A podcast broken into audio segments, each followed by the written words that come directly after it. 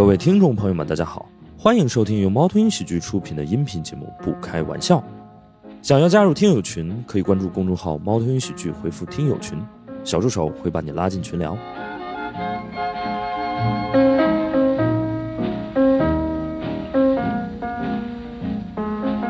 让我们掌声欢迎沈清、舒恒和小梁。呃哈喽，大家好，我是沈清。老朋友了，对。今天也是作为一个经历过很多尴尬演出现场的人啊，没有他们多啊，他们他们是谁呢？有请。呃，我就我，你可能自己不知道尴尬是什么感觉，我就，其实你刚才就有这种体验，但是你没有注意到啊，不是没事啊，就是我现在这种感觉了。我本来要自我介绍，但是，呃，我叫舒恒，然后还还有个名字叫王哥了，但这不重要。然后，啊，我我在这儿录过，就是倒闭的时候啊，王哥卤味倒闭的时候，我在这儿录过一期播客，呃，然后呃没有剪出来，因为一些技术原因。对我，我们跟大家科普一下，特别有意思，就是舒恒他之前有过一个曾用名吧，艺名吧，啊，就是王哥啊、对因为他之前有一个创业项目叫王哥卤味，然后那个项目倒闭了，那个项目倒闭之后呢，我们为了纪念这个项目，我们专门录了一期王哥卤味倒闭了的播客，结果那个播客呢，因为一些技术原因，呃，原文件丢失了，所以就是这个项目无疾而终。那一期播客是全世界最好笑的播客，反正也没有人听到过，反正绝对不会有人听到。是的，来，小梁，大家好，我是小梁，然后你们也可以叫我刘哥，虽然我也不知道为什么，啊，文刀流这一块的是吧？啊，这我啊对。呃，然后那个我也这两年有个创业的项目，就是我的片子，最近已经有豆瓣条目了，一会儿在门口，我每个人你们都点一下想看，要不然都不放出去，就是。啊，好的。对，小梁那个啊电影，呃，叫什么名字？啊，追龟的西西弗斯，就是追追追上一个乌龟，啊的西西弗斯啊，对你你先点上啊，八个国外电影节的现在已经九个了，最近又新入围了东京短片电影节，不过这期也不是聊电影啊，啊对，你这么牛逼啊！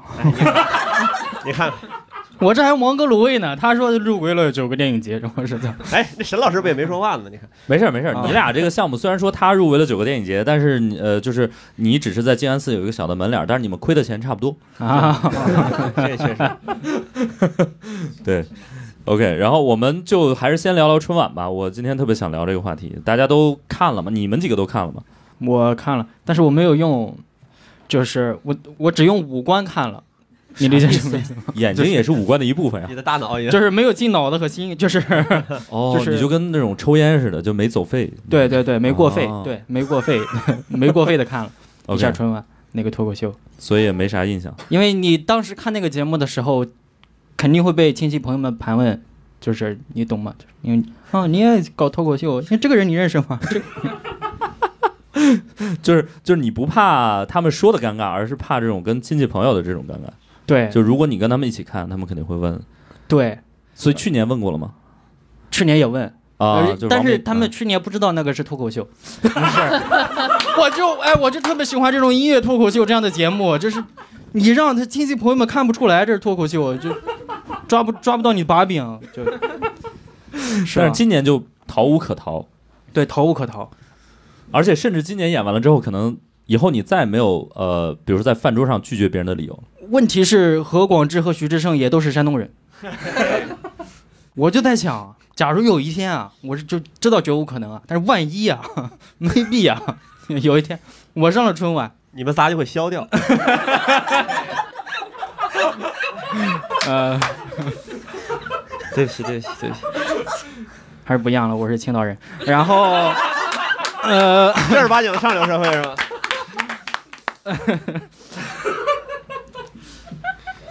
就是他们，嗯。就是我，我那个回去之后的所有的后果，就是他们两个就已经给我预演了一遍了，明白就是对，就是亲戚会拿拉拉着横横幅幅迎接然后你，对，然后他会发现我爸跟我长得一模一样，就是那种，呃，这个梗真的是太太那个什么了。OK，小梁看了吗？我我看了，我看了嗯，好 好不容易看了，对。对我我我是抱着那种给我们家里人解释清楚，我因为我们家整体感情都比较好，然后我希望他们知道我在干什么，以后别出去总说我在那个今日头条当当编辑，嗯，然后那个 对。我这为什么还有人反向的？这我的假身份用了四五年了，在黑龙江我一直今日头条编辑，呃，然后然后就是那个当时我因为我我跟我我就是我我我我我也在青岛过年，然后我跟我我跟我姑父嘛，然后那个就给家里跟我的那个奶奶、爸爸、姑姑什么的发，我说看见了吗？这个就是我的工作，没有人说话。过了一会儿给我发了二百块钱红包，我 我也不知道为什么，就挺挺奇怪的，嗯。精神损失费是吗？对，应该算是孩子受苦了。这他们挨骂我挣钱，你看这个？他们挣的更多啊。我是一个搞艺术的，不跟你们这么练啊。对，嗯嗯，拍电影的不行，呃，所以看完之后，那几个那几位朋友的表现有什么印象吗？哎，我去应该更不行，我都没段子。我说，哎，这位观众，你说说今天这个，对对，对你都无，法面对观众。我就背后偷偷跟观众互动是吧？所以，如果真的是像这种场子，是不是特别？就因为我们一直在说，其实春晚这个这个脱口秀演成这样，其实跟这几位朋友关系不是特别大。我的感觉啊，呃，对对对，对吧？是就是哪怕是换全国任何四个脱口秀演员，就是不是你要是号称是脱口秀演员的可以，比如小沈龙，对吧？啊，小黄飞这这整四个是不是差不多？那那他俩小沈龙跟小黄飞，我觉得可以，没准儿还行 我觉得我觉得他俩可以。观众反应不够热烈啊，绝 活就整上。对，就是那个那个场子很难演，因为首先他他都背对观众，对吧？你像小梁这种只能用后背互动，就就很难，而且也没法儿。其实我觉得那个地方最主要的点就是他也没法互动，嗯，你甚至都没法儿去现场加一些词儿，因为他可能都是死钢死口的那种，就是你一个字儿可能都不能改啊，因为改了可能就是呃演出事故啊。所以小梁那几位有什么印象吗？就是他们的表现。就有什么印象？就是觉得挺不容易的感觉啊，确确实是，因为你也不知道在跟谁讲，就是对着谁啊。对，你面前是几个台阶啊，台阶上没有没有什么东西，对面是一个大屏幕，大屏幕上印着你的脸，然后要是不看那个屏幕，你都不知道后边还坐着好几百人呢。你看这是，就挺不容易的吧？我说实话，我我我是说我是说心里话，就是录不录这个播，我也觉得我上去也是那个也是那个样儿，对，真是这种感觉啊对，小梁还发了一条那个朋友圈儿，啊！对我说这个叫重建第四面墙，重建第四面墙。就是给大家科普一个这个戏剧方面的一个。哎呀，我的乖乖，这个概念你都用科普这个词，我真是没想到的。不是有些有些朋友可能确实不知道，就是啊有一个概念叫第四面墙，就是比如说那种话剧，可能就是呃舞台和观众席之间是有一面隐形的这个单面透光的这个墙，就是观众可以看到呃演演出演员，但是演员看不到他们。但是脱口秀这个应该是要我们要打破第四面墙啊，但是春晚脱口秀成功把这个墙又建起来了，对，就是 make 脱口秀 great again 啊，就是需要建个墙啊，要在观众和演员之间建一堵墙，对，然后还要让观众出钱，然后就是那种。然后那个现场更尴尬的就是，大家可能也看了，他还有一个键盘老师在那儿配这个罐头笑声和和各种音效，就是这个对我们来说是很很灾难的啊。就是我们对对对，一旦那种现场要配这种罐头笑声和音效，就特别的可怕。就是你能想到，比如我们录播客，然后突然有一个噔噔噔噔噔噔，或者还有什么别的音效？哎，这个，哎，要真配这个还好笑了呢。我最喜欢这个音效了。啊、你小神龙俱乐部没少看，我一看你这状态。二二，对对对对对，对，就是一旦配这种音效，你跟观众的这个联系可能就被切断了，就是感觉那个音效就成了主咖了，就是好像我们都是为他们来服务的那种。所以就他配那个音效，让我觉得哎也很崩溃啊因。为喜剧是不能刻意的，就是他他配这个音效，意思是你这里笑该笑了，对对，或者该尬了，对，或者怎怎怎么怎么怎么样的。嗯呃，但是如果没笑的话，就只有这个音效，就会很尬，就是对，很微妙。确实很尬。然后你会发现那种场子，其实你像撒贝宁老师也救不起来。他热场热的不好，要不然说他都快骂自己了，他都 他在春晚上骂自己，我撒呗，那就是。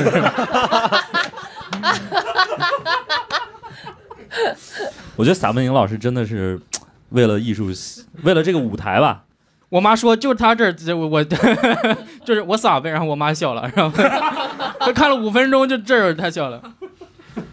对我也觉得，就是那可能是唯一的笑点。对，撒呗。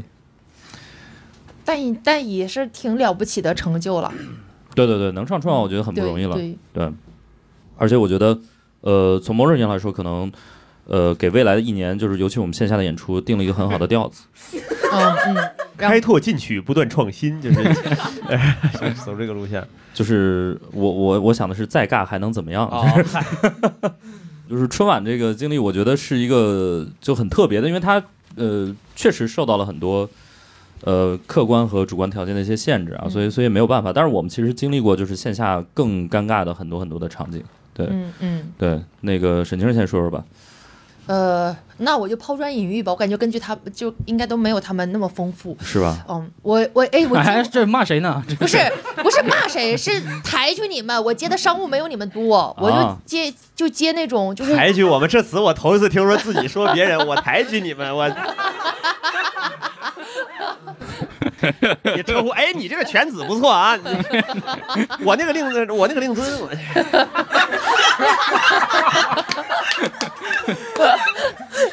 贵姓沈？对对对对对，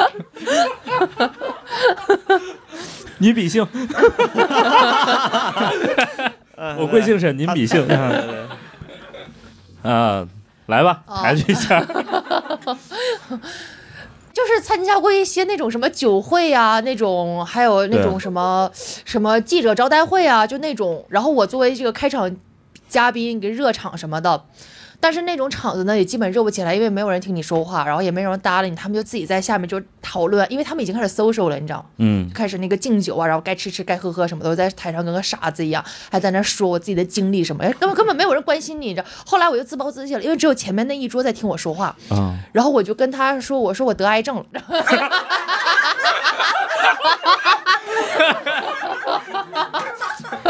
观众说这挺好笑的。我说你不笑我就死在这儿，你反正就开始疯狂互动。我说然后给给你捐钱了吗？没有没有，我就劝他，我说生命短暂，赶紧挣钱吧，什么就之类的。我说我说你们，因为那是一个那种什么，就是那种拉投资的那么一个酒会。我说你哦我说你们好好骗骗钱，骗点钱，然后就能拉，呃没说骗钱，就是能拉点投资，拉投资，反正就开始胡说八道，你知道吧？就开始胡说八道。啊，但是。也就是因为没有人听我说话，所以也没有造成任何事故，还是拿了钱，非常开心。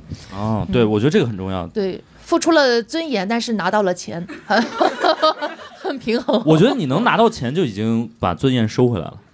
对，呃，没有尊严，就像泼出去的水收不回来了。但是，但是钱钱拿到了就可以。对钱对 尊严收不回来。对，所以这种这种酒会这种场景确确实也也有很多啊。对对那个对。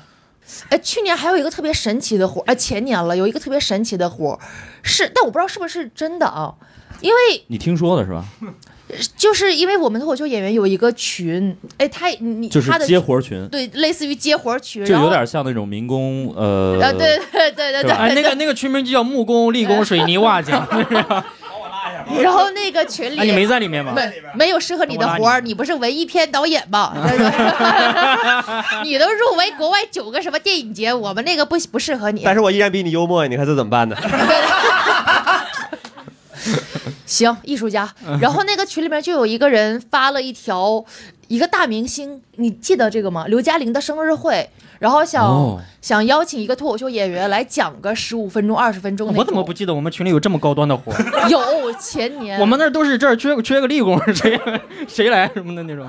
刮大白啥的是吧？对，前年我真在群里招过有一个有一个这么个活儿，OK，前年了。然后然后呢？二一年哦，就是呃刘嘉玲老师的生日会，对，最后谁去了知道吗？不太清楚。不知道这就不给多少？钱知道吗？嗯，应该没没多少钱几千吧，啊。OK，就是呃这种酒会我知道，然后比如说是不是有一些什么房地产等等？小梁是去过那种，是房地产还是啥？也更惨的，我就是忽然想起来有个更惨的啊，给大家分享分享，这是验证一下你说的我们尴尬的经历更多这个这个这个这个抬举，呃，以前以前有有一个朋友给我接了一个夜总会的活儿，还真不是，还真不是，他那是个大夜场，就是那种带表演的，下边一一圈一圈卡座，白金汉那种感觉，你知道吧？然后就是白金汉的大厅的那种啊对白金汉大厅啊不是那种包厢，是那种大厅。你们看没看过一个电影？那个张猛的叫《耳朵大有福》，你们看过吗？里边有有一个桥段是范伟过去给那个夜总会老板唱《长征组歌》，当时我就是那个范伟。那个大哥他坐在那儿，左边是个扒蒜的，右边是个嗑瓜子儿的，脚底下还有一条哈士奇，你知道吗？然后我前一个节目是抖音热舞，就是那个时候还放什么那个这啊什么买了疯了，就就就这这就古古早抖音歌曲。我下一个节目是模特走秀，哇哦，六个女的身上加一块儿不如一个 T 恤多，那个身上的衣服，然后就是来回就是在各个包那个卡座之间走，走，然后还就是来回抛媚眼儿什么的，然后你要是喜欢哪个，你就花八百八，然后就是一千八百八竞价买那个花篮，你可以送给那个女的，那女的就来到你的卡座跟你喝酒，我在中我夹在这俩中间负责演脱口秀，我说哎，大家在座的各位有没有东北的朋友呢？演完之后，大哥老板给我叫过去了，说兄弟你这以后别演了。我说怎么的？他说你这个内容有点太低俗了。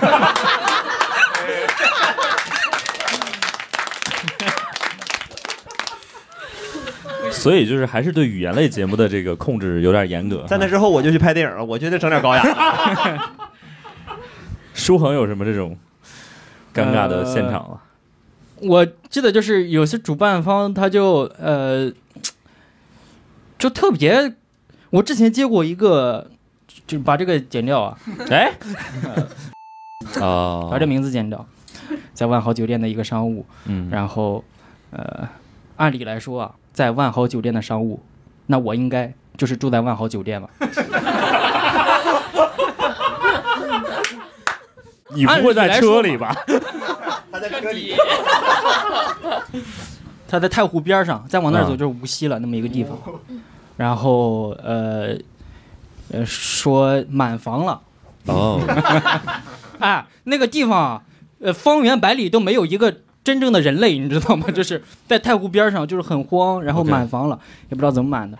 然后，呃，就说没有办法，然后我们就开车差不多将近一个小时的时间去了一个锦江之星，然后，呃，问题是我们跟他说好了，我们是三个人，三间房，两男一女，三间房，是吧？或者说你定个标间也行啊。呃，没有，订了两个大床房，哇哦，我实在住不下去，我说你们两个人一人住一间吧，我去对面找一个酒店，呃对面有一个嗯宾馆，再往后就要招待所了，我感觉。因为那个时候实在太累了，就是累的，就是就算了吧，就一两百块钱，我随便找个宾馆我就住一下，凑合一晚上，反正第二天早上八九点，他是早上九点的演出，哦，所以你七点可能就要起床了什么那种。对，然后我随便找找一个，他说去那个宾馆，去前台，他说只有主题房了。我说什么叫主题房啊？他说哥们主题房就是主题房嘛，就是。我说那好吧，那我就去。你不问问都有什么主题吗？我我感觉挺好奇的。所以最后选的是什么主题？就是你知道宾馆的主题呢，它就是一种主题，对对对，它就是圆床，然后粉红色的帘子，然后就是就是。呃哎那你对主题一无所知？是吗？不是不是不是，有很多可以想象的空间，可能有车的主题，有那种哎我我我这样的这样的商务我是没有接过的。它是个圆床，对，然后四周都是粉红色的那种帘子，嗯就是那个纱帘，然后我就知道是什么意思了嘛。我是我是带着苦笑睡着了。一般我这个人啊，比较喜欢裸睡，但是 那天晚上我裹得严严实实，然后我就是就你你是怕有人闯进来吗？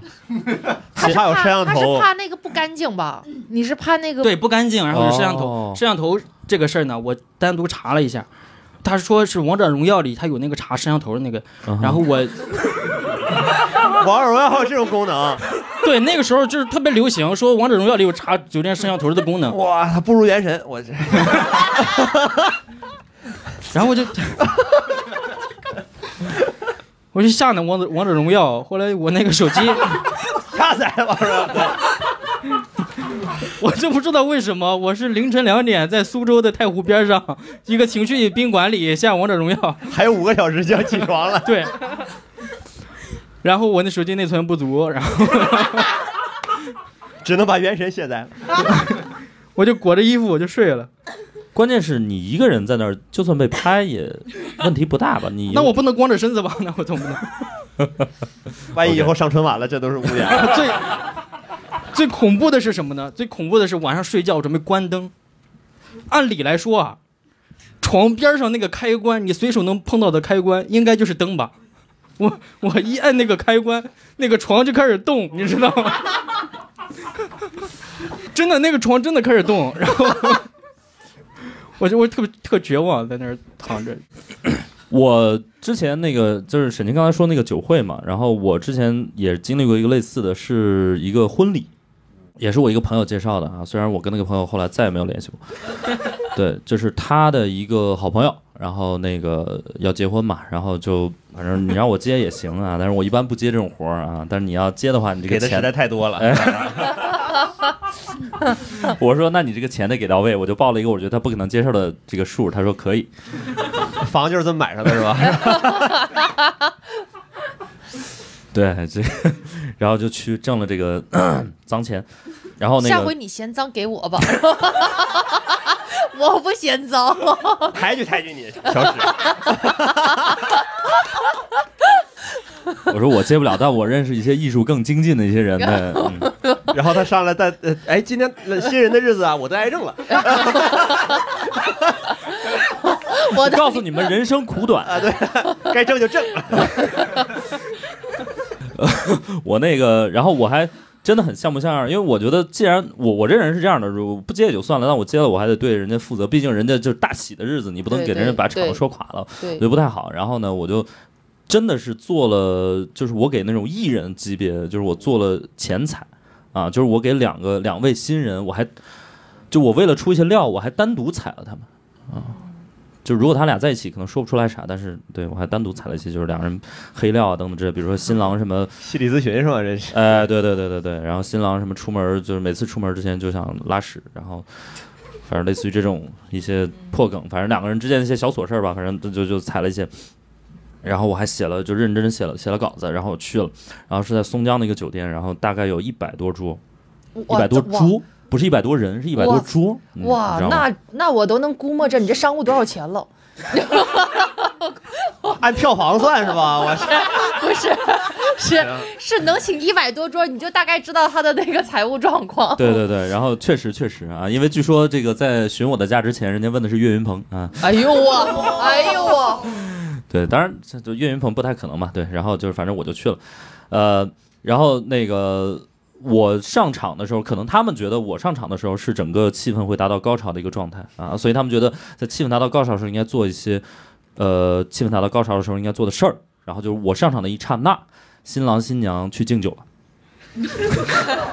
然后整个现场一百多桌也是没有人看我啊，然后就所有人都在跟他们喝酒，对，然后我去 Q 也 Q 不到人，对你至少还有前面的一桌听你说话。哦，我因为你知道，就是我的舞台前面就是他们那桌，哦，所以我对了一个空桌子和一群不知道在干什么的人，就说了一种你。看这个这个是里边涉及到一个哲学问题，就是我去去我们去干这个商务，到底是为了让他们开心，对还是实现我的演出？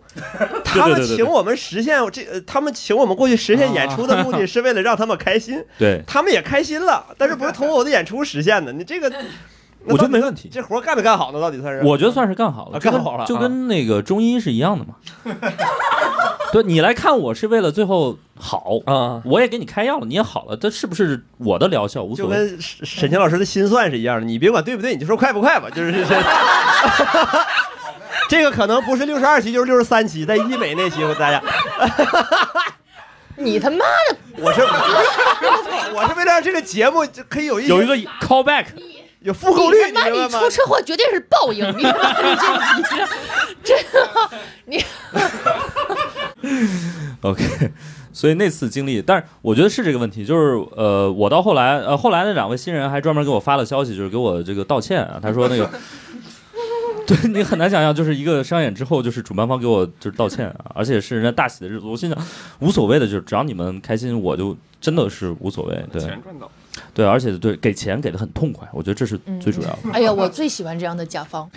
然后呃，就是演出现场会有很多尴尬的嘛。然后我们之前行业内我也知道，就是有一些更奇葩的，什么去养老院、去监狱什么演出的，可能都有。对，嗯，对，但是养老院跟监狱这种我没有去过。嗯但是如果以后我有机会的话，我其实还挺愿意去的。嗯。就我感觉这是一个挺有爱的事，你听起来不觉得很有爱吗？然后你说我得癌症，所以你你有可能会去，嗯。哎，但是没有这样的找到我。如果找到我的话，我还挺愿意去。包括什么孤儿院啊什么。如果 哎，真的，如果你们就是有这种那个需求的话，真的可以联系我。明白。对，就去这种地方，我就不收钱了，我怕遭报应。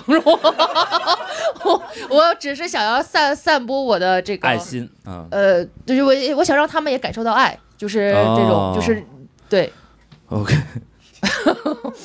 然后 我想知道，就是除了这种演出现场之外，呃，还有一些场景是在那种聚会，嗯就是这两年我觉得可能还好了吧，因为脱口秀这个行业已经发展了，就是前两年可能会更多，就是呃，知道你是脱口秀，可能会让你哎现场来一段或者怎么样，就大家还会遇到这种情况吗？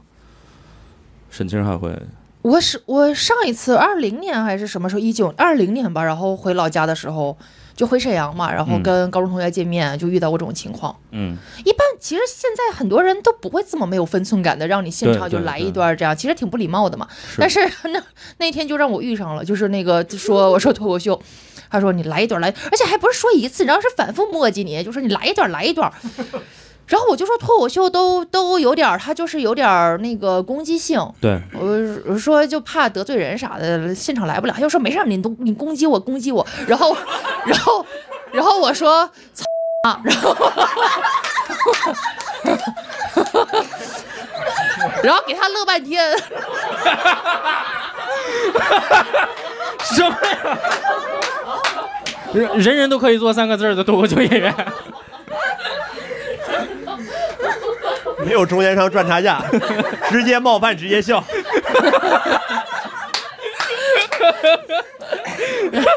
没有铺垫，没有呈现，没有没有，就是侮辱你的母亲。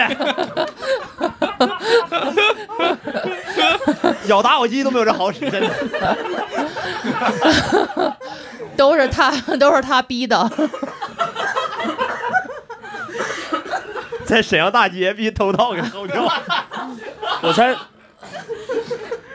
沈清至少就如果是平时演出，至少先得说一下我得癌症了，操你妈！这可能还稍微的，我一般不操人妈，我一般不这么没素质，是是是，我一我一般都用道德绑架他们，从来不干这种这种事儿。舒恒有经历过这种吗？就是聚会，呃，这很难接得住，这个这个。我去年回去，我们那个老家的县城，你不用这么小心翼翼，这接不住就接不住，无所谓。我想嘛想嘛，这个事儿到底是 OK，什么样子的？因为去年嘛，我们县城是全世界 世界青岛是吧？我 最大的假睫毛工厂，哦，就是全世界百分之七十的假睫毛都是我们那儿生产的。哦，造假基地。你可以这么概概括吧，就是这有什么好笑的？这有什么好笑的？就是快，就当我们还还在想怎么接梗的时候，小梁已经梗已经出来了。如鲠在喉啊！你你说我如鲠在喉思念吧，螃蟹在剥我的壳。假 OK 假睫毛，然后然后呢？然后当地一个假睫毛工厂的老板说：“哎呀，不给我们表演个节目啊什么的，你现在演出费怎么也得有二百吧？”我说：“ 那他有拍二百块钱到桌上，然后让你演一段吗？没有。”他说他那假睫毛工厂年后开业的时候要去那儿正式的表演，哦，OK，给你多少？然后就准备给你两百。两百啊啊！我们那假睫毛工厂的工人一天才两百块钱，哦，明白。哦，他觉得就是如果你呃你说一段就给你两百，就是时薪已经很高了。嗯，对啊，啊，明白。OK。小梁有经历过这种吗？就朋友聚会，或者说他们会提一些其他古怪的需求，知道你是脱口秀演员的话，我自己还好嘛，因为我在东北公开身份是那个今日头 今日条头条的编辑辑。嘛，对。呃，我是那个李佳琦直播间的直播运营。呃，这差不多。都有一个卧底身份啊，啊。对。我问问明星八卦会让人很那个，就是啊就是说，比如说你你说脱口秀，你认不认识谁是谁，这种可能会让人明白尴尬一点啊就是比如说你认不认识李诞，或者啊，对，会有会有这么问的啊。那你一般我说我认识，人家不认识我，就是就这么说的。哦，嗯，我家里人一直以为李诞是我的老板。哦，OK，那也确实是前老板。我你把他炒了嘛？我的同我的同学一直以为李诞在《人民名义》里演一个黄毛，呃就是全是这种事儿啊。我没听懂啥意思。人民的名义这种里面有一个叫 姓郑的一个那个角色，就长得确实有点像李诞。哦啊哦，这不重要，不重要，不重要。这段是真可以剪。然后，呃，那你们一般会就是如果有朋友问你们这种八卦，哎，圈子里你认不认识谁，或者是怎么怎么样，一般你们会怎么说？我就说认识，但是不熟。因为我感觉很很那啥，你知道吗？就别人问你，就说你脱口秀的，然后就哎，你是不是认识李诞？你是不是认识什么？然后你就说哎，对我认识，但是我老板，我感觉我自己好小市民，我就会哎，我我不喜欢那，我那一刻就是觉得很小丑，很卑微，我就不喜欢，我就说我就是不提，我就说，不收不收不收这样。这种事情很麻烦，本来你一个人呃好几年都不说一回话，然后他忽然知道这些事儿，开始问你一些明星八卦，就很真的很讨厌。我自己觉得嗯啊，嗯嗯，就没必要给自己找麻烦。嗯因为今年其实还好了，就前两年那个，对吧？就是大家知道蛋总刚那啥的时候，然后他们都都问的更直接，说，哎，那个为什么离婚啊？那我能不知道吗？是吧？是吧当时民政局我也盖戳，行了吧？我上哪知道去？我就说都赖我，都赖我。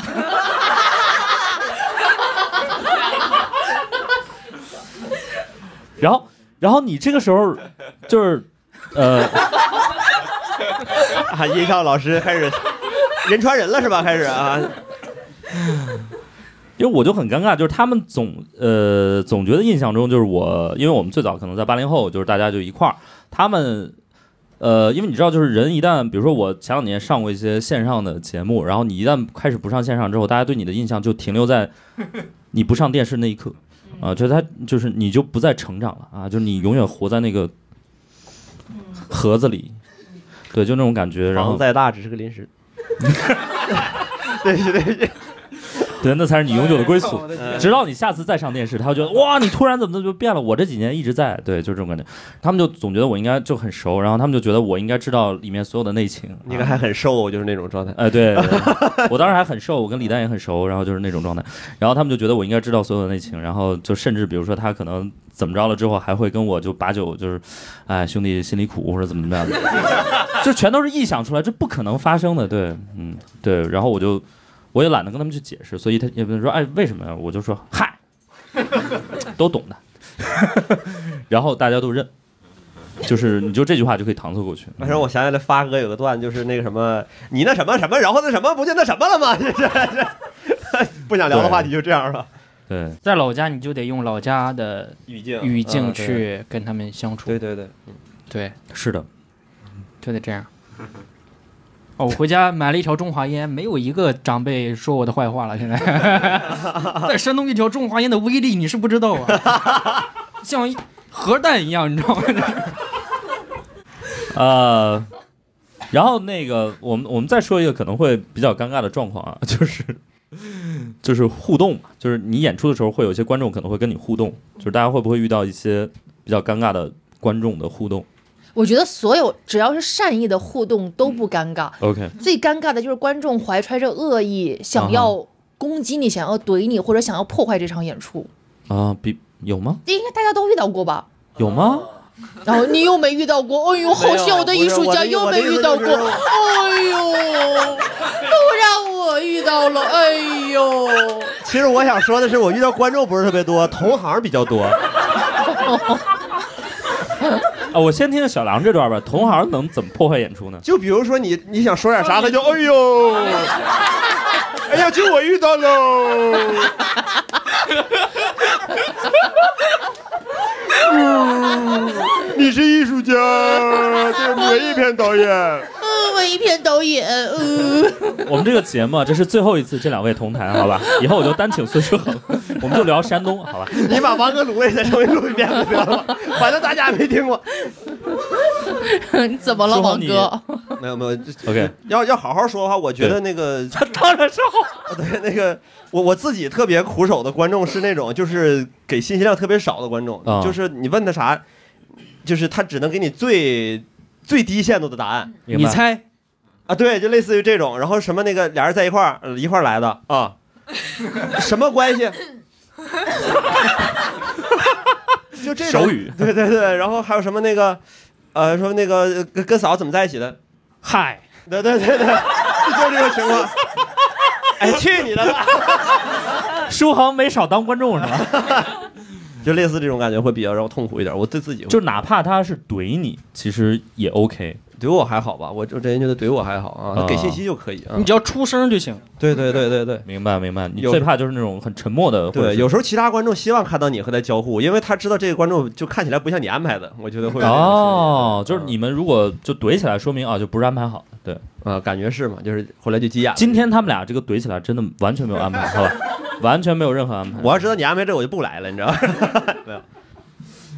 但如果有观众特别喜欢接梗，或者他自己带着梗来，是不是也挺讨厌的？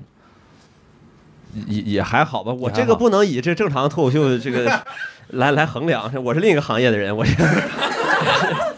就就全国最著名的互动艺术家，对对我顶多就是把这这个本来是我今天说，哎，要不今天跟呃第一排六号互动一下吧，然后可能第二排四号接梗就转移到他上去不就得了吗？对，哦，OK，这这场总得有一个巫妖王嘛，是吧？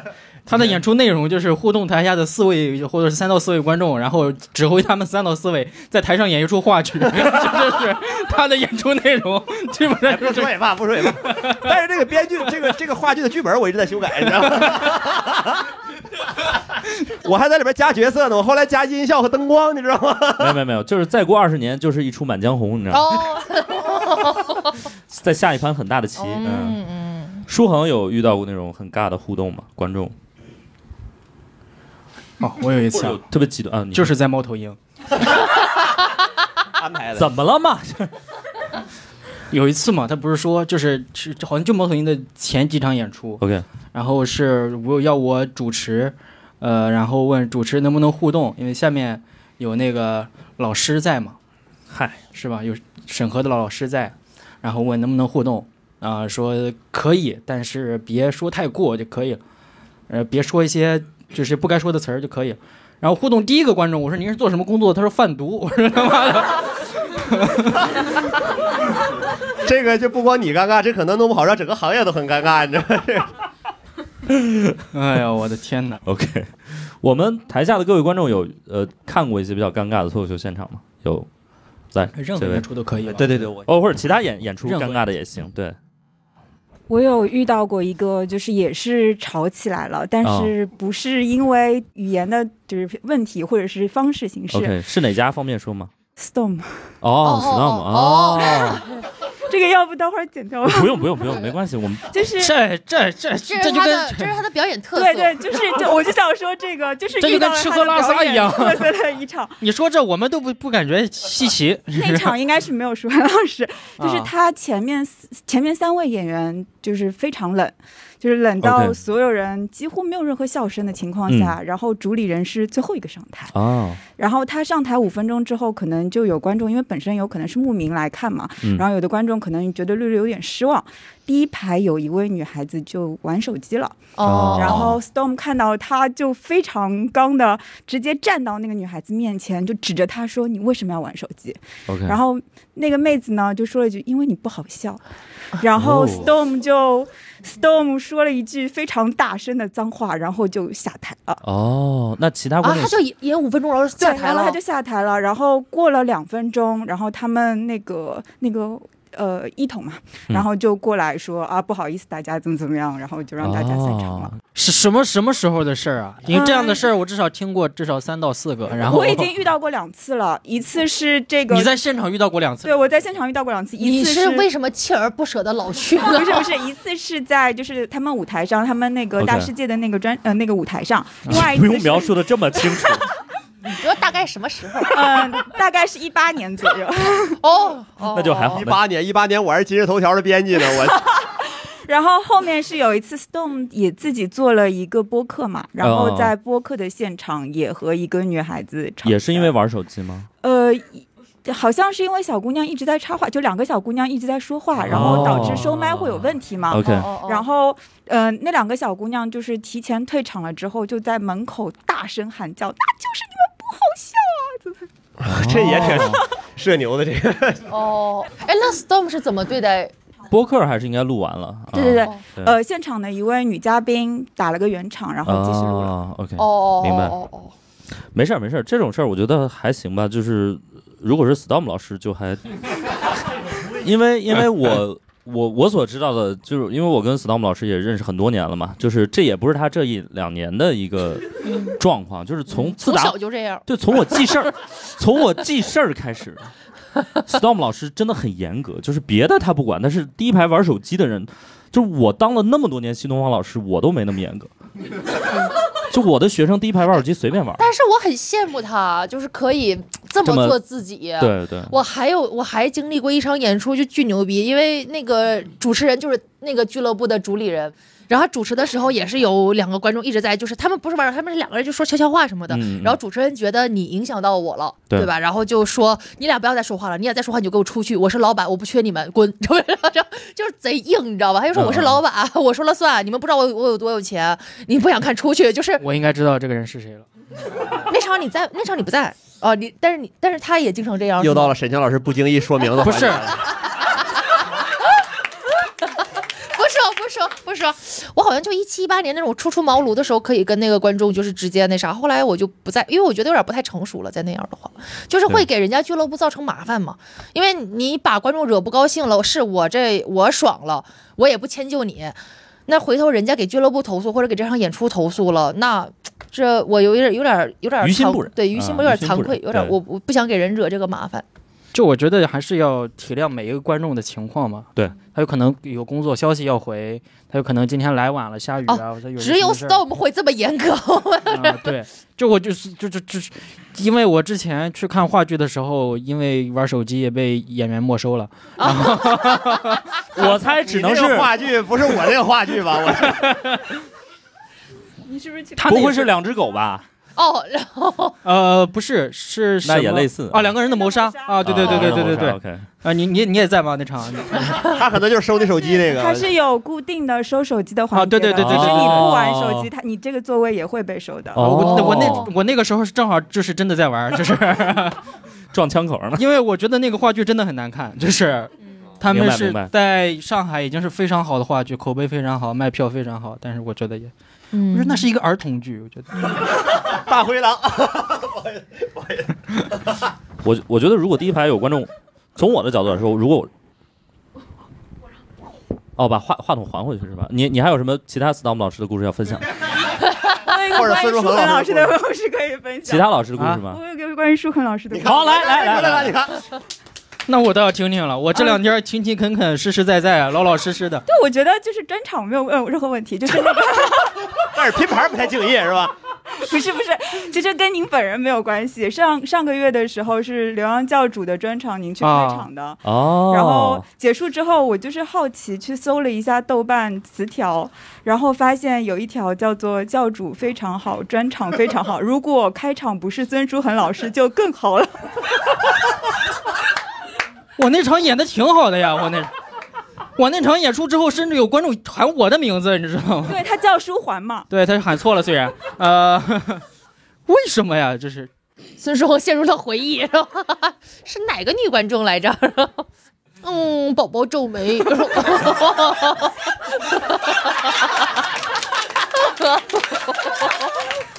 此时此刻，孙书恒回到了对儿童剧的恐惧之中，多年以后，孙他书恒会想起。沈清第一次，啊，你说我那场演的不好吗？你觉得我那场。挺好啊。是吧？你看这，我也我我觉得你肯定会演的很好，对，但是没有办法，就是你演的再好，你也拦不住观众说什么，对，嗯。就这个是没有办法的，个体的感知永远是会正态分布，你知道吗？嗯。嗯，啊，我是我想起来前几天看见 B 站上一个同行的视频，然后他说那给大家推荐几个北京脱口秀演员，其中里边有我，然后那个呃热评第一是连延增，我看过好多场，真的非常不好笑，可能是后排观众吧。我觉得其实有观众呃说你不好笑，我觉得也已经是一种还不错的反馈了，因为他至少可能还对对对。认真，看了，还对还给了一些反馈。我对差评其实挺在乎的，因为 因为就是我这个人的职业生涯当中没有收到过多少评价，就是 就是所以就有有一条差评，他就可能成为这个呃那个我的差评率就百分之五十了，然后就这样一条好评一条差评，我这还百分之百着呢，我这明白，我我我刚才其实想接着那个话，就是比如说有观众在第一排玩手机或者窃私语，我觉得他，呃，玩手机和窃私语，我觉得是两个不一样的。如果他们两个真的在说小话，我可能会去用一些方式来制止，因为他们可能会影响到其他的观众。但如果他真的就是很体面的在自己玩手机，就像舒恒现在这样，嗯我觉得，我觉得体面吗？他就 就他只要不干扰其他人，我觉得问题不是很大。就是呃，你虽然可能没有尊重我的演出，但是多多少少还尊重了一些剧场。然后你我也尊重你对我的不尊重，那也只能这样了。对，嗯就我我自己就是还不是呃特别介意第一排玩手机或者说小话的，因为我对于我来说，演出比较艰难的环节是选选择互动对象，然后这个，然后当我看到一个人在窃窃私语或者玩手机的时候，今天的倒霉蛋就已经出现了，对，就会是这样的。明白，就跟老师点名一样嘛。你在这儿注意力不集中，哎，我就我就点你，嗯，明白。那比如说，如果有观众破你们的梗，你们会觉得很尴尬吗？不尴尬。我觉得至哎少春晚上不会有人破你的梗，什么都没有攻击尴尬，就是没有观众生气尴尬，就是他直接接你的梗，他不尴。可能你这个段子也说了很多遍了，然后他会接你的梗。哈，他还能接着我的梗，我我自己都不知道我会接什么梗。哎呀 演员甚至都不是他。所以我觉得春晚的语言类节目就很好，现在已经没有梗，你怎么去破？没法破了啊，没法破。所以舒恒如遇到过那种接你的梗的那种吗？破你的梗，有，我专场经常会有一两次，但是我会拿这个锻炼自己，就是如果他能猜到，就是嗯。假如说这个第一次讲，如果他能猜到，那我就不讲，哦，是吧？明白，我没本事，我会练。确实是吧？确实，嗯。是 OK，但如果是他听过一次，如果就我就会有那种这你都能猜得出，你肯定听过了，就是那种。啊，明白。如果这个梗实在不想扔，我说这你能就听得出来，肯定听过。我我觉得脱口秀演员呃演出有一点好，就不管我们说的再烂或者怎么样，但至少我们是真说，嗯就是我们没有假唱或者是，对吧？就是嗯不会在那放录音或者对口型，或者是你们来，就是不会有这种 这种情况。然后我我前两天看了一个新闻，就是那个说曾轶可的那个。他有一个跨年演出，啊，然后大家就是，呃我不知道舒恒，你应该对这个圈子更熟熟悉一点，你有看这个新闻吗？给他说的好肮脏，感觉不是，舒恒就经常就是他那个打碟嘛啊，，对对对对对，他跨年演出，然后排了大家排了很久队，然后推迟了很久，那个才开始，然后进去之后他就没咋唱，他在那儿打碟，啊、啊，对，是三个小时的演出，然后唱了一个小时半个小时，打了一小时的碟。对对对对对，这其实呢，也是。从我的这个嗯视角里是可以理解的。啊，真的吗？比如说，我现在这个阶段，我就是想，圈钱，这不是，因为他乐队都来了嘛，呃，他不可能说就演一个小时哦，我们几个人哥几个我就演一个小时我就走，那演了两三个小时其实没什么问题的，这乐手基本素养。那比如说，我想给你们看我最近在玩什么，嗯哦，对吧？其实是有很好的电子音乐的，就是如明白果你去那那听他的宣传跟那个什么是一跟内容是一致的吗？他宣传是以唱歌为主，这东西就好比什么呢？就好比就是我们就是，呃，讲脱口秀啊，前三十分钟是那种短平快，咔咔咔让你进的段子，然后后三十分钟开始剖析自我，就是都是一样的套路。其实我觉得这个跟呃受众群体也有关系。比如说，你相对来说是那种偏呃粉丝向的艺人，嗯你可能就是要需要给到他们需要的。你比方说，你相对来说独立一点有的那种，就比如说去音乐节，他特别希望有有的观众特别希望听到自己听过的歌，对对。但是有的乐队就是他希望我，既然我要演出，我就要告诉你们我最近在搞一什么东西，比如说啊我们搞点噪音音乐，就纯纯纯乐声的这种纯乐器的。嗯你这你你就是你你的受众可能有的能接受，有的不能接受。比如说他就是他你的每一首歌他都听过，然后你忽然来了整半小时纯乐器，他接受不了，对，嗯，嗯，明白情况吧，我觉得可能大家有一些不同的出发点。我想起来以之前在效果的时候，搞了一个在草莓音乐节搞了一个场地说脱口秀，然后我们这边因为他是插空，就是呃这边乐队演完了，我们插空演脱口秀，然后一个半小时、两个小时之后，那边有乐队开始，然后那会儿就正好有那个时间上的重叠，然后这边脱口秀还没说完呢，刚就快到结尾，但还没说完，就是主持人还在说什么时候，那边红色高跟鞋一响起，所有观众圈全出去了，你知道吗？就蔡健雅来了嘛，然后蔡健雅，因为不是所有人都喜欢蔡健雅的嘛，啊但是红色高跟鞋每个人都对，几乎听过，就是是因为所有人都去听。我忽然想起来，就是说这个敬不敬业的事，最明显就是窦唯，他去现在就是参参加活动，就是上台放音乐，放完之后谢谢，然后然后他就。但是他喜欢他的人就知道他这一年就是在搞实验音乐，所以你也你也不能说什么，这就是他他的成果，他放给你，他就是你指望他唱无地自容，那不可能，对不对？所以就是，其实如果我下一个专场上台说六十分钟谐音梗，反正挨揍是肯定的。但是我的粉丝会我揍我。我为自己铺好了路，我一开始就搞实验音乐，我我我这就是我的方法，就是我现在我那个实验音乐搞实验音乐的人听了他都觉得实验，就 是。OK，大家呃，我们我们再问一下，大家还经历过一些比较尴尬的演出现场吗？哦，说说你这个，你就是红色高跟鞋这个，我经常干一些这样的活儿，就是跟乐队去演出去巡演，然后他们吉他手弦儿断了，啪我就上去，然后 就开始在那儿讲，救场是吗？对对对对对就舞台事故，然后因为你千万不能让那些摇滚乐手讲讲话，哦，就是整场都特酷特牛逼，我操，观众都嗨了，然后突然断弦了。呃，我给大家讲两个笑话，就是就是瞬间就是就跟就跟个傻逼一样，你知道吗？就是就是一样的。我发现就是。呃，沈清骂人和舒恒骂人完全不一样啊！沈清骂人是点名啊，然后舒恒是无差别攻击，饱和攻击，你知道吗？真的是，我有时候看现场，我觉得，哎呦，你可别来了，那个，你弦儿断了，你你哥几个在台上站那么 五分钟都行，可能还挺酷，对吧？对对就是一句话不说，在那换弦儿，可能还对对更酷一点对。还 OK，挺酷的，我觉得可以接受。哦，其他的比如说舞台事故，大家有经历过吗？一些比较尴尬的舞台事故。哎，舞台事故，有人从舞台上掉下去过，有演员从舞台上掉，有有 有，这好几个演员都掉下去过。我也掉下去过，还他妈 live house 一米多高，舞台差点没给我卡死，我去。那个广志也从舞台上掉下去过，然后所以不让他们上台是有道理我这。次去，我这次去南昌那个主持人也从也他是舞台绊了一下，哦然后 绊了一下，大年初一演出上来就给观众磕了一个，然后绊他本来卡档，观众都挺担心，都站起来，然后都挺担心的，然后他跟个土拨鼠似的，嘣一下就起来了，然 后好多这个演出事故，嗯，小梁经历过什么演出事故？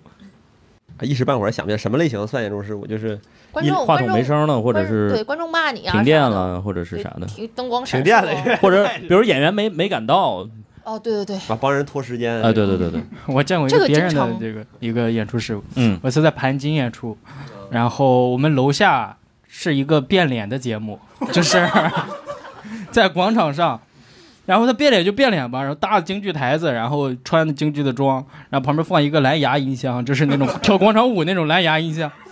那个那个在那表演呢，那唱到变脸变脸变脸变脸，蓝牙已断开，我说他妈的。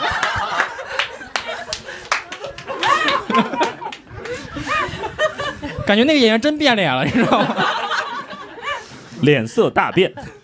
呃，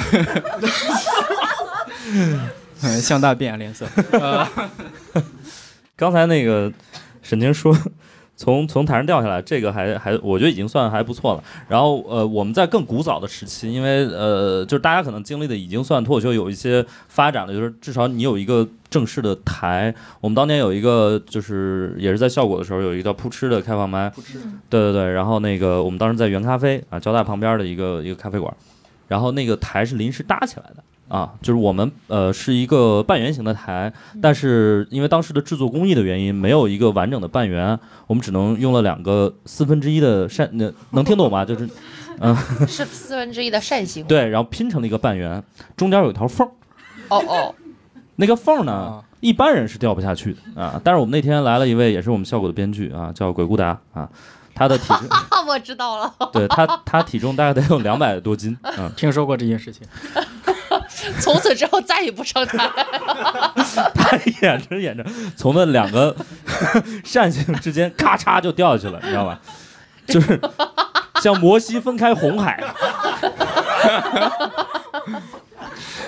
然后对，然后后来我们就把那个台又拼起来。对，自那之后把它拔出来了吗？没有埋里了，然后埋里。拔出来了。然后自那之后，我记得鬼老师再也没有上过开放麦，对他再也不上对就是那个也是我们。呃，就古就是我们怂恿了他，他是一个很好的编剧嗯啊、就是鬼老师这个编东西就是写东西特别好，然后我们一直怂恿他上台，他那次终于鼓起勇气就上了一次，然后就发生这么大的舞台事故，然后就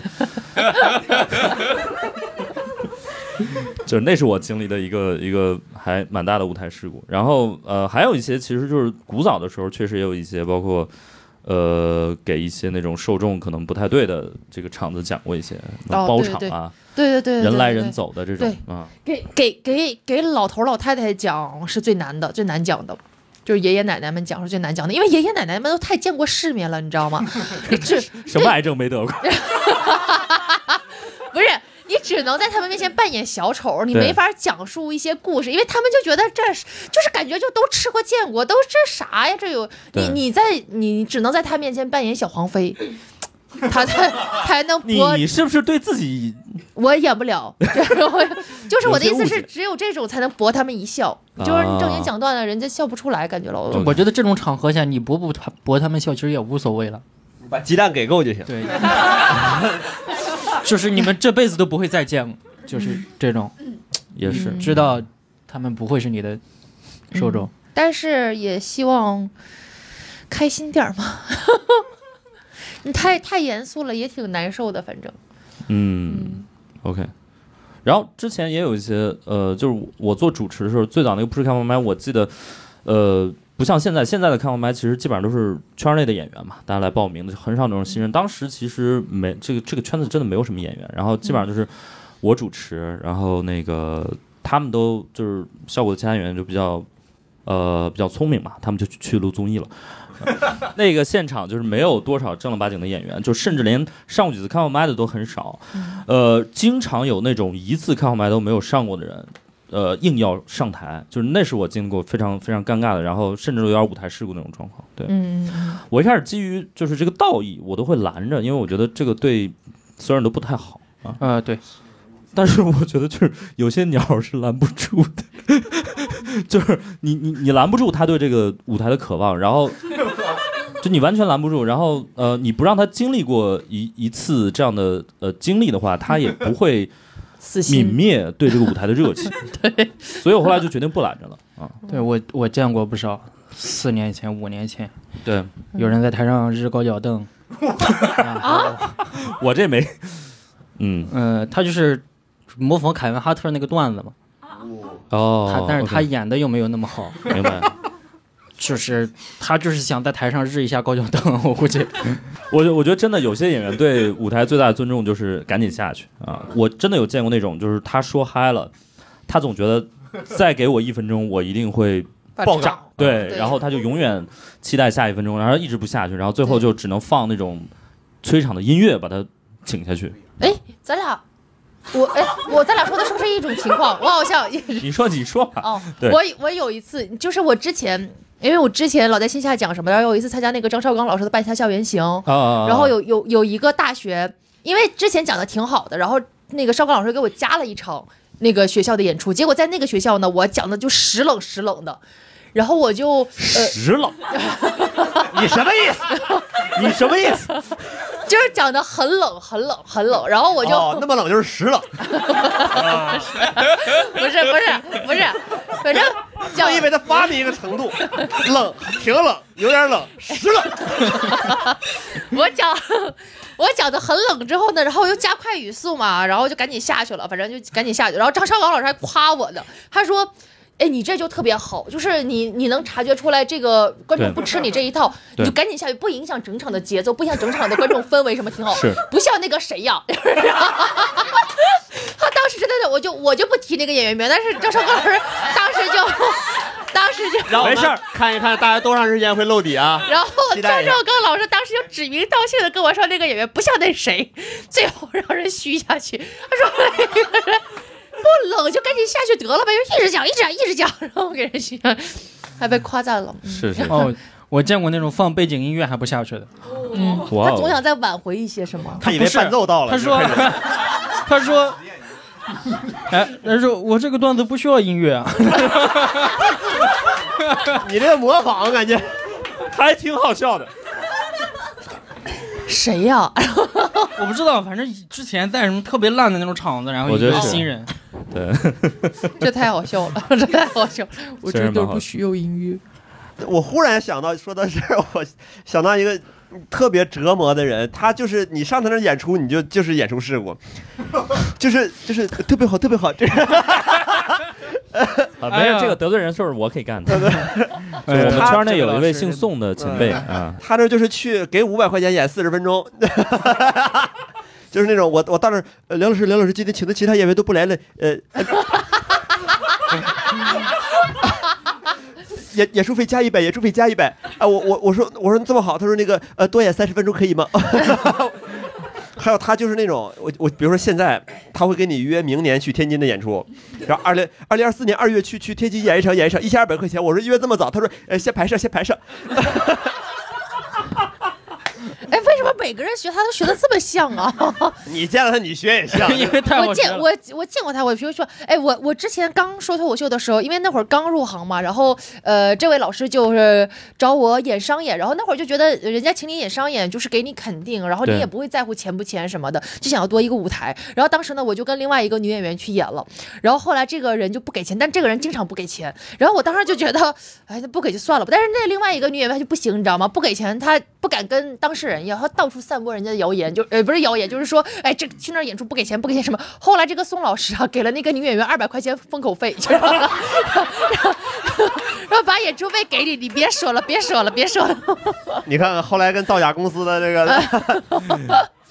然后大家综艺现场会不会遇到一些尴尬的状况？就是，哎呀呃，，太尴尬了，小小梁先说吧，因为小梁录过一个很，嗯，冷门的综艺。也不能说冷门吧，就是糊，就是就是认真的嘎嘎麦名。字带尬的这个就是对 嘎嘎嘎嘎门，对，因为那个是很独特，我们都没接触过啊，我们很好奇。那个就是咋说呢？我接触了，我海选被淘汰了。哦，哦对不起，是这个，是这个，是这个。就是他也是那种本着实验的心态在做综艺吧，就感觉就是对，先先锋综艺。对，啊，他就是什么呢？他演员也有，舞台也有，对观众也有，对。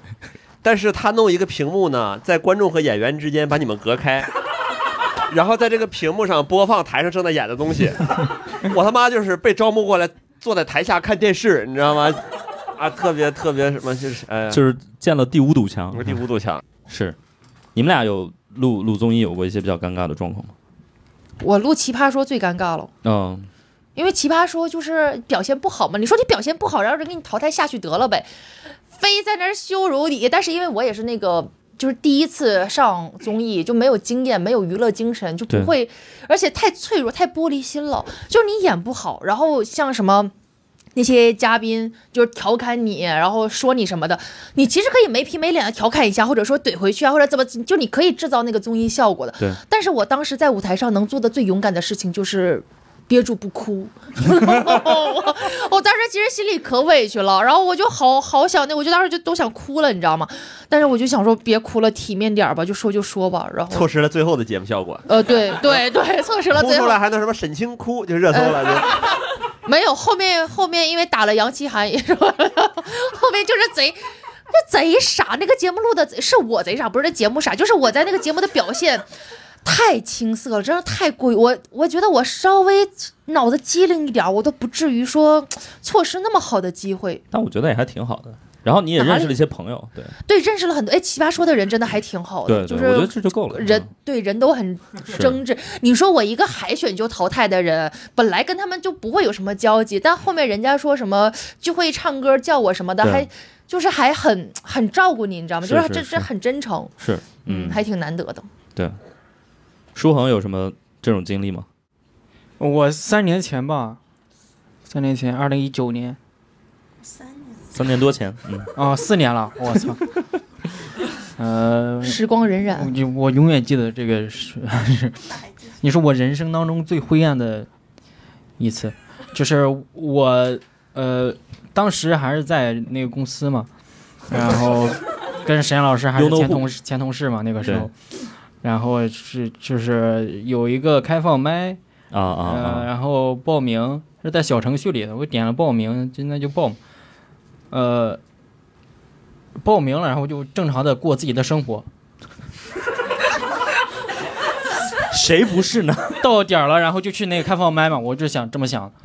然后有一天我正在上班呢，那时候还有工作，然后当时的那个负责人突然给我打电话，他说你在你干嘛呢？我说我上班呢。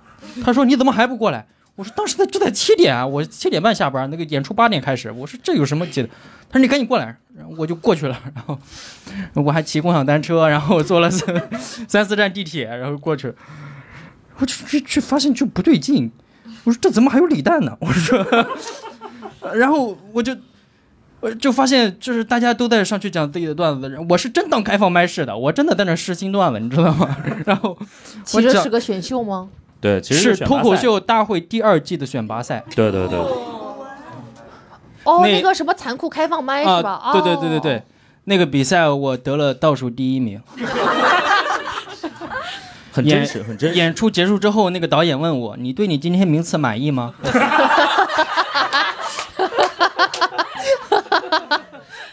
我说是，对，就是导演组他们是这样的，就是他们会设计一些非常有意思的前后彩的这个问题啊，就是很多啊问题也不大问得到点子上，但是你还得回答。对，你怎么会不知道那个是残酷开放麦的那个录制呢？我当时上班呢，我只有我一个人有工作。当时你知道吗？你们都在效果，你们都在公司里啊。啊，对，不好意思，透露名字了，这个。哎，你怎么也传染了我？你不用模仿沈清模仿的这么像啊。那个时候我有工作，咱俩都有工作。对，只有我在那儿，我还在那儿就就是干我那个微商的工作，那是那种社群的那是吧？啊，对，做社群那时候，然然然后然后第二天又是那个比赛，不知道为什么两天都报上了，然后比现在的普通开外卖都好报啊！我 好残酷哦。然后我就想，他妈的，这次我好好准备，我 他妈拿出我最好的段子来，请假了吗？没有拿出我最好的段子来，又是倒数第一，怎么第一天输的不冤？我我真的绝望了，你知道吗？万念俱灰，那半年我都都是所以特别低谷第。二天导演，你对你今天的表现满意？我你说我对前一天的表现比较满意，是吧？对，早知道就还是新段子了，就。因为那个时候在那之前刚拿了一个训练营的冠军，对，让他们觉得，哎，我倒要看看这个人是什么，然后就你们就选出来个这啊，就选出来个这，这我记得当时那个导演管你叫冠军，是吗？对啊、当时他管你叫冠军。哪个傻逼？你们那儿没有什么保密协议之类的吗？哎呀，这 他也没什么可失去的。这 蒙哥芦苇的三十万欠款，随便拿，随便拿这些东西。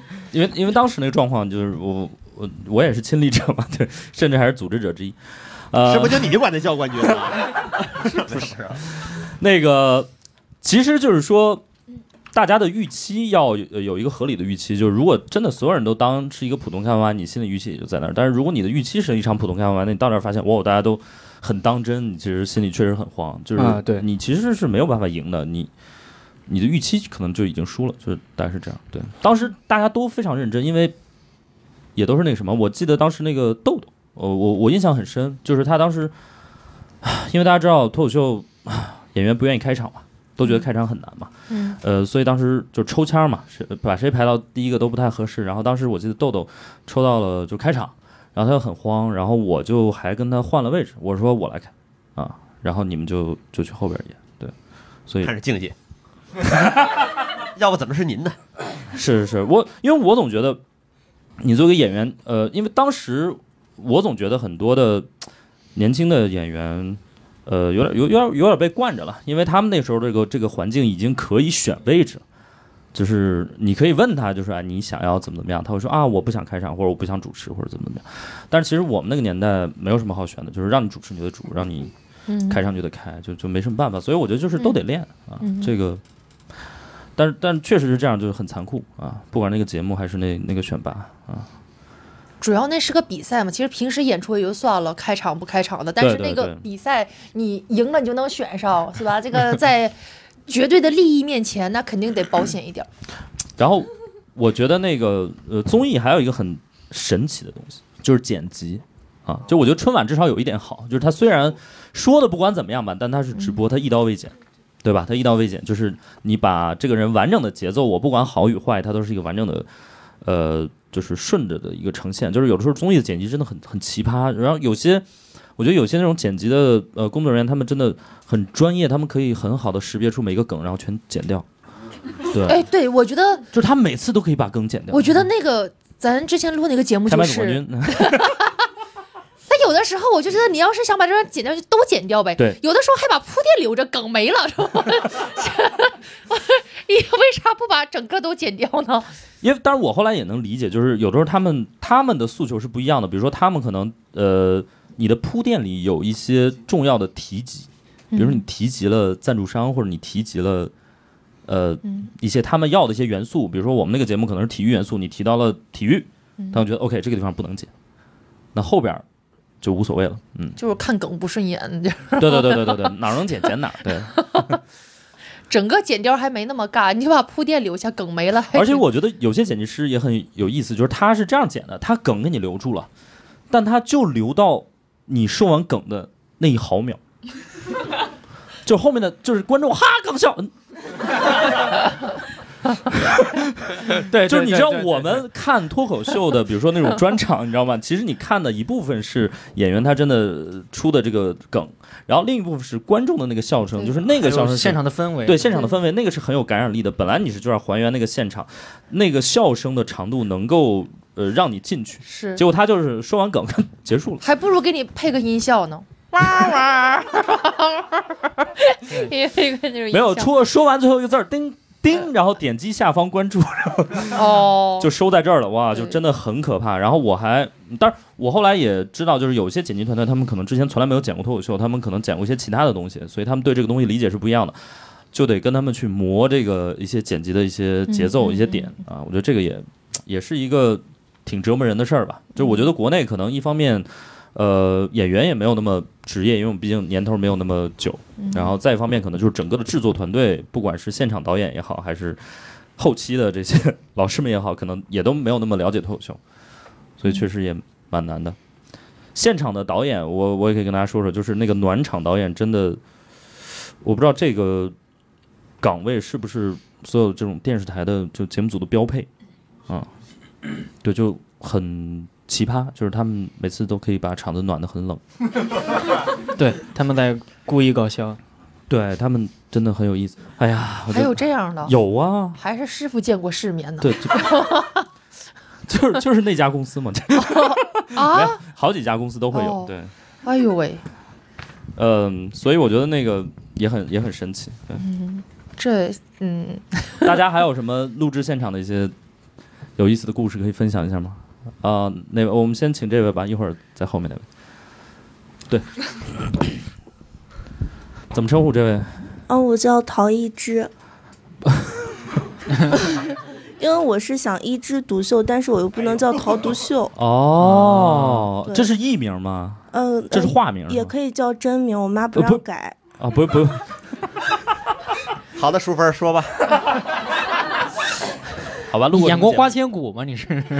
陶艺之，嗯，对，因为我刚才其实是想说有个演出事故，然后我可以报名字，是五月天的演唱会我们。不用，我们这个节目还想播呢。五月天可以，感觉观众现在已经觉得就是在不报真名也不让放了，这是。OK，五五月天可以说，呃，是五月天和周杰伦在上海的演唱会，哇，当时他们合体唱《说好不哭》前面那一首歌，然后后面的那个大屏幕的歌词，对，就是虹虹口足球场的那个大屏幕歌词坏掉了，然后五月天忘词，整个四分钟的一首歌全部都在拉拉，都在拉了，对，然后龚琳娜老师就非常聪明，写的时候就是这个词。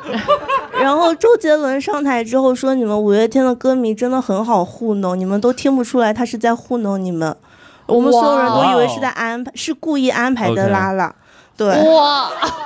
哇。哇，周杰伦好勇啊，对，这这人家是周杰伦哎，哇。你，是周杰伦，你也可以这么说。不是，这两个人在台上干什么都可以，对，对他只要不拉屎，干什么都可以。对，他甚至可以拉屎。他甚至可以拉屎。对他甚至可以，但是也没必要，我觉得人家 哎，可以拉屎，但是没有必要。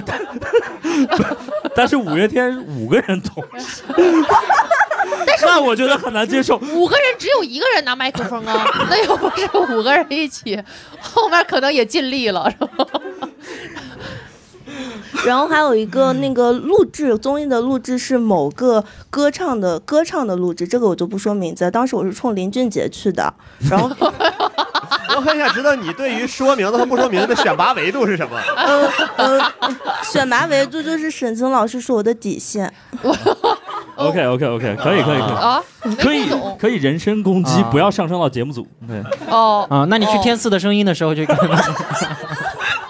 来吧来吧来吧，就是我们所有人，我本来以为是一个很很舒服的环境，然后我去到那里之后呢，我们就在那里坐着，就一直坐着，一直坐着。然后后面歌手反正都很大牌，然后上来了之后唱的也不知道好听不好听，就让我们鼓掌，就疯狂的鼓掌。然后下面有个人像带小朋友一样，就让我们哦鼓掌。然后还不让我们拿手机，就手机哦，好委屈啊！是的，是的，因为很冷，然后录制到好晚好晚，然后也没有人管饭，也没有人管住宿，啥都不管。然后，对，哎，你你特别适合当个幼儿园老师，你是然后就是他所有我们所有东西都是他来引导，他让我们干嘛就干嘛。对，就就然后后面剪出来那个氛围就特别好，我现在就知道录制节目的录制是怎都是么来假的，都是嗯，假的。都是假的。对，提词器这个事儿，我觉得是挺有意思。就是看，就是如果坏了也是舞台事故，但是看提词器看的很明显，也也挺搞笑的因为所有人都知道五月天不记歌词。哎哦。那你顺便帮我们证明一下，我们这个观众的笑声是真的。你当然是吧？听到了没有？听到了没有？你看，哦，真的，上次节目播出之后，有一个人说这个罐头笑声加的太尬了，那他妈是我。那不是罐子笑声，那是史岩笑声，时冷时冷的，那是。啊好，我们感谢我们后面还有一位，对，怎么称呼这位？小葛，小葛，OK，去石家庄是吧？我是参加过那个效果的 Type Five 的录制。哦然后 Five，OK，、对哦，然后去之前的话，因为他这个是呃，就跟我们现在一样，也是报名嘛，然后选的，选的时候你是没有办法选演员的，你也不知道，嗯然后你就进去了。进去以后，当然预期又调的非常低，然后专业，然后因为因为去了以后，他最后他他不能提前离场，因为他还要你看好所有的，拿出手机进群以后帮他们投个票。嗯然后呢，全场就是呃，主持人也也比较冷，然后呃，就但最精彩的是那个他投票结束以后，他说今天有两位教练到了现场，然后上台的是张博洋和 Rock，然后全场掌声雷动，是最激动的时候，大家都以为他们要出一些梗了，就非常期待，所有的人都开始拿出手机开始拍了，然 后然后。张博洋还行，张博洋就搜索了一下嘛，然后没有想到当场就是 Rock 直接就是脸黑，然后就说，呃，刚刚听到有一位的段子非常的耳熟，就可能说他是抄、哦，抄袭，可能借鉴或者对对对，然后就他说待会儿留下来聊一下这样，然后当场就 刺激，这多好啊！这你买票花钱都看不到啊！你这对呀、对呀、这这我我我都想去看。这我想报名当那个观众，我我也非常激动，当观众是我以为真正的演出要开始了，就前面铺垫了那么长，前面铺垫了好长好长时间，我都觉得哦，今天晚上就浪费了。然后没有想到，我以为真正的演出要开始了，啊，然后张博洋就讲和了，说说说，别说了，别说了。张博洋真是个搅屎棍儿，呃讲和了啊，就与打圆场了呗，那意思。对，这是他能干出来的事儿。就就当场可能缺一个，当场可能缺一个像沈清这样的人，就说，马 上就说就说你说说让我们听一听，因为因为当场我记得、想当初有一位莽撞人，因为当场真的好像段子也不多，我就很想知道他抄谁了，就抄那对了你。说，你说说那个段子我听听。没有，他没有，就是他没有莽撞人指定是他没有谁，明说，对他没有明明说是谁。那那个人后来录节目了吗？呃，应该没有吧？我看都比较冷场的。明白明白。哦哦，我一共看了两场，他也他也然后两。场加起来最有名的是老田。跟我们播客听众解释一下，老田是一位前辈大会前辈。car engineer 对那个 是不是充满了年代感？但是这个只是两年前的事情哎。我好想问问 Rock 那是谁呀？你去问呗。行我去问问。那个对，老老田是可能全国最不出名的山东脱口秀演员。对，旁边坐着一个。我们谢谢这位，我们掌声谢谢这位观众吧。对，真的，对，就刚才我用最劲爆，对我用了一个非常重要的这个综艺剪辑的技巧，就是掌声接一下。对，就当你 就是有一个剪辑点，对，可能需要掌声接一下啊。但是我觉得哇，今天真的也听到了很多完全没有预想到的一些故事啊。嗯，好多八卦呀。对，八卦吗？不八卦？只是内幕，只是内幕。对，哦 没有那种我操，就是这种，没没有没有。然后今天特别开心，然后呃，我们本来还想着说，如果这次录的不好的话，这呃，我们就是一个行为艺术，那最尬演出现场。但是我觉得今天还是很开心的，然后也希望大家，呃，我觉得脱口秀，呃，大家可能也看过很多，难免尴尬嘛。我觉得只要是一个职业，就会有失误的时候，就是不管是，嗯而而且我觉得尤其是脱口秀，它不光是基于演员，还基于整个的环境，还基于观众今天的一些状态。所以它是很综合，所以难免可能会遇到一些尴尬，但是还是希望大家多看一看啊，总有一场可能没有那么尬。所以不管是线上的综艺还是线下演出，也希望大家都多多支持，好不好？那我们今天录制就到这里，谢谢大家，谢谢。感谢大家收听本期不开玩笑。想要来录制现场一起开心，可以关注公众号“猫头鹰喜剧”，回复“听友群”，小助手会把你拉进群聊。我们会不定期在群内招募现场观众。最近我们参与制作了一档脱口秀视频节目《开麦总冠军》，精彩片段可在 B 站账号“猫头鹰脱口秀”查看。我们下期再见。